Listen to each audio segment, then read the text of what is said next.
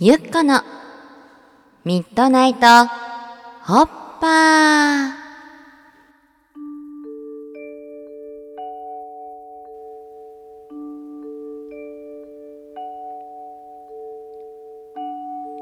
皆さんこんばんは。ラジオパーソナリティのゆっここときさらぎゆうこです。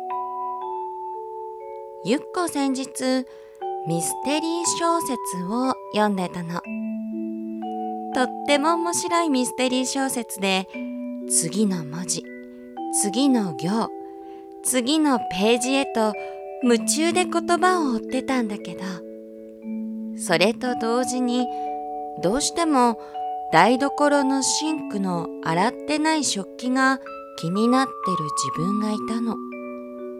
そしてさらに頭の片隅では昨日買ったクッキーが食べたいな。そして熱いほうじ茶をすすりたいなって思ってる自分もいた。自分って自分の中に同時に何人くらい存在できるんだろう。みんなはどう思う？ではここでいただいたお便りを紹介するよ。ラジオネームシドナンシーさん。背景ゆっこ姉様。現在妊娠10ヶ月の妊婦です。出産予定日までもはや3日という状況なのですが夫が何の連絡も入れずに朝帰りしてきました。おそらくどこかで飲んできたのでしょうがいつ生まれてもおかしくない状況の中あまりにも自分勝手ではないかと思います。お酒は飲めない。カフェインも控えめ。食べ物の規制もあって基本的にだるかったりどこかしら不調を抱えている。常に転んではいけないなどの緊張感とともにいるなどなど妊婦って長い間小さなストレスとどうにか折り合いつけて生活してるんです。妊娠したことない人ってそういうの想像もできないんですかね。ゆっこ姉は妊娠ってしたことありますか？自分が妊婦の時夫に求めるものってありますかかっこ私が求めたのは圧倒的に共感でした。かっこ閉じ。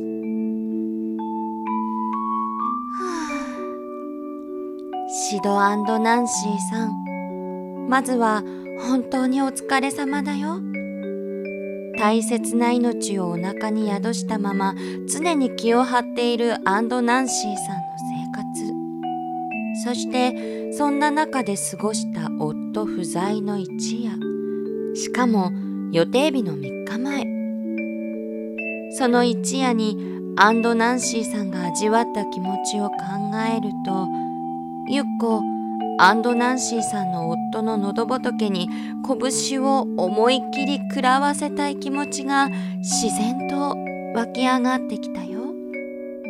ゆっこ中学校の同級生の子供を妊娠した夢なら見たことあるんだけど現実世界では妊娠したことないな。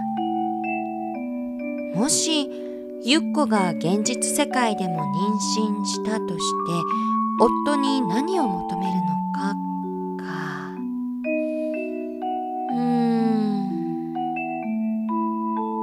多分。思いやり。じゃないかな。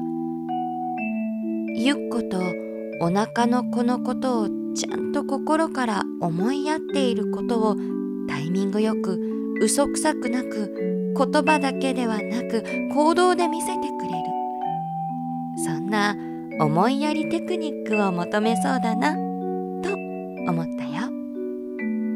とか言って本当に妊娠したら全く別のものを求めたりして。ね。まずはアンドナンシーさんが母子ともに健康にお子さんを産むこと。そして夫がアンドナンシーさんの求めにしっかり応えてくれることを願ってるよ。さてゆっこのミッドナイトホッパーではお便りを募集しているよ。ゆっこへの質問お悩み。日常の中で大切にしていることや感じた違和感などなど。どんなお便りでも大歓迎だよ。お便りの宛先はこちら。すべて小文字で「すこやかクラブ」gmail.com まで。タイトルに「ゆっこへのお便り」と書いて送ってね。ではみんなの素敵な週末を。願ってるよ。